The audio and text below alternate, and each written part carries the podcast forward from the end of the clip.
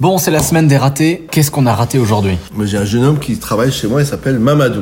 Donc, il a fait un appareil à biscuits au chocolat. Il l'a loupé. C'était comme du béton, je vous assure. Il s'est juste trompé dans le déroulement de la recette, c'est-à-dire que d'une, le chocolat, il a fait trop chauffer, donc le chocolat ne le fait pas trop chauffer. Et de surcroît, il fallait mettre des œufs entiers, il a mis que des jaunes.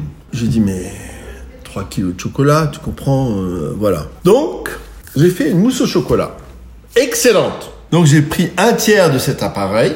Ça, si vous loupez un truc, un moelleux au chocolat, évidemment avant cuisson, hein, vous prenez un tiers de ça, vous le mettez dans un cul de poule, vous le faites fondre, mais tout doucement. Vous prenez un peu de crème fluide que vous mettez à bouillir, vous versez par-dessus et vous tournez ainsi. Et vous obtenez un peu comme une ganache.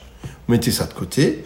Ensuite, j'ai fait monter mes beaucoup de blancs d'œufs. Ça, vous en foutez, vous faites monter, euh, même si vous jetez trois blancs d'œufs, c'est pas grave. hein. Faites monter vos blancs d'œufs. Quand ils commencent à mousser, vous mettez un peu de sucre.